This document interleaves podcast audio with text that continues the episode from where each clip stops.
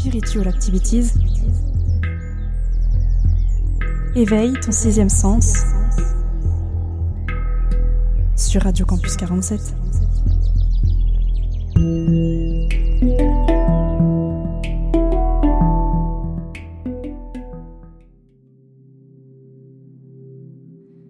Salut tout le monde, c'est Elina au micro et aujourd'hui, je vous retrouve pour la toute première chronique de Spiritual Activities.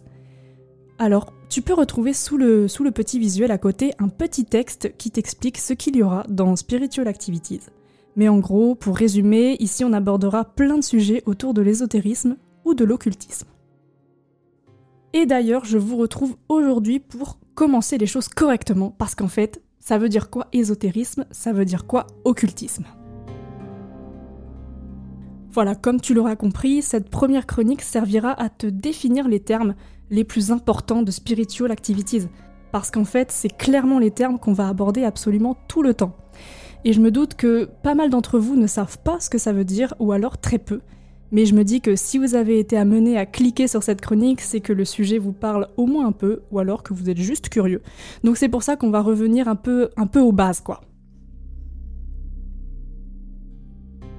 Je vais commencer par l'ésotérisme parce qu'en fait, ésotérisme et occultisme ne signifient pas vraiment la même chose. L'ésotérisme est considéré comme une pseudo-science, une médecine qui se pratique avec la nature, une science non visible à l'œil nu, donc ça va être tout ce qui est au-delà du physique.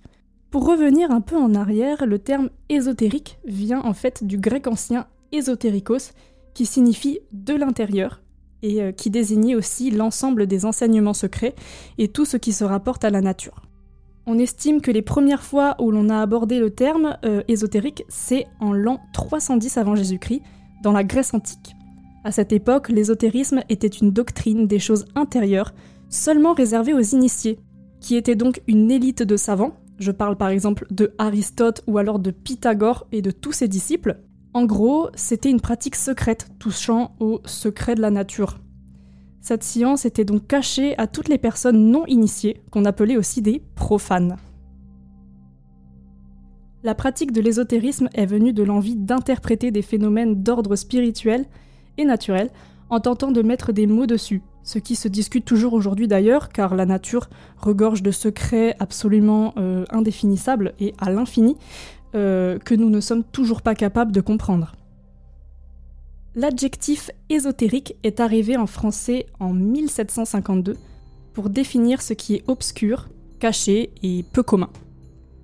Ensuite, à partir du mot ésotérique, le mot ésotérisme est apparu pour la première fois chez l'historien Jacques Matter dans son livre Histoire critique du gnosticisme, très compliqué à dire.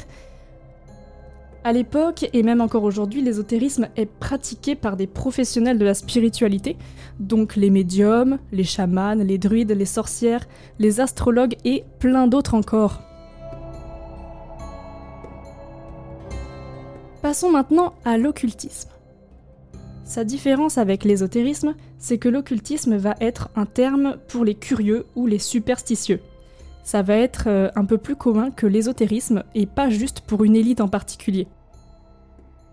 Occultisme est un mot pour désigner tout ce qui est art et sciences occultes.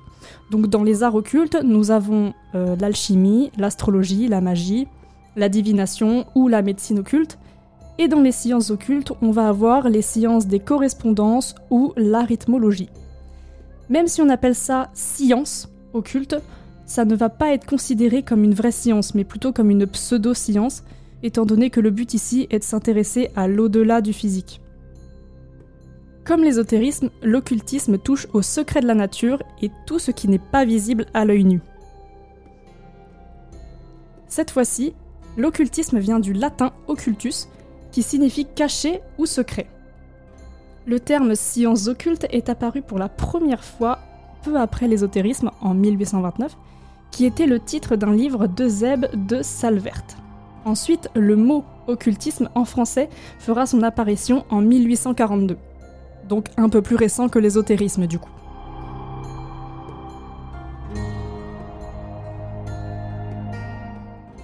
Même si ces deux mots sont un peu des synonymes et vont toujours être ensemble, il est quand même très important de ne pas les confondre.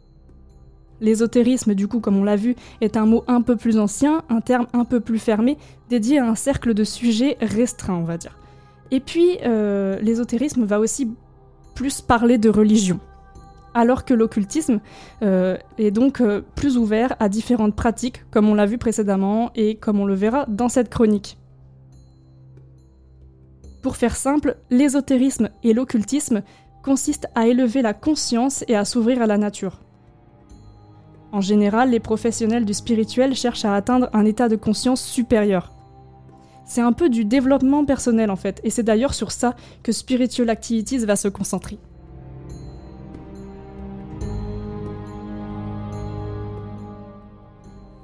Et eh bien du coup, je pense avoir fait le tour. En tout cas, je t'ai défini les termes les plus importants de cette chronique. Euh, alors maintenant, bah, on va passer au plus croustillant, j'ai envie de dire. Ben, je te dis à très bientôt sur Spiritual Activities pour, euh, pour de nouvelles aventures spirituelles.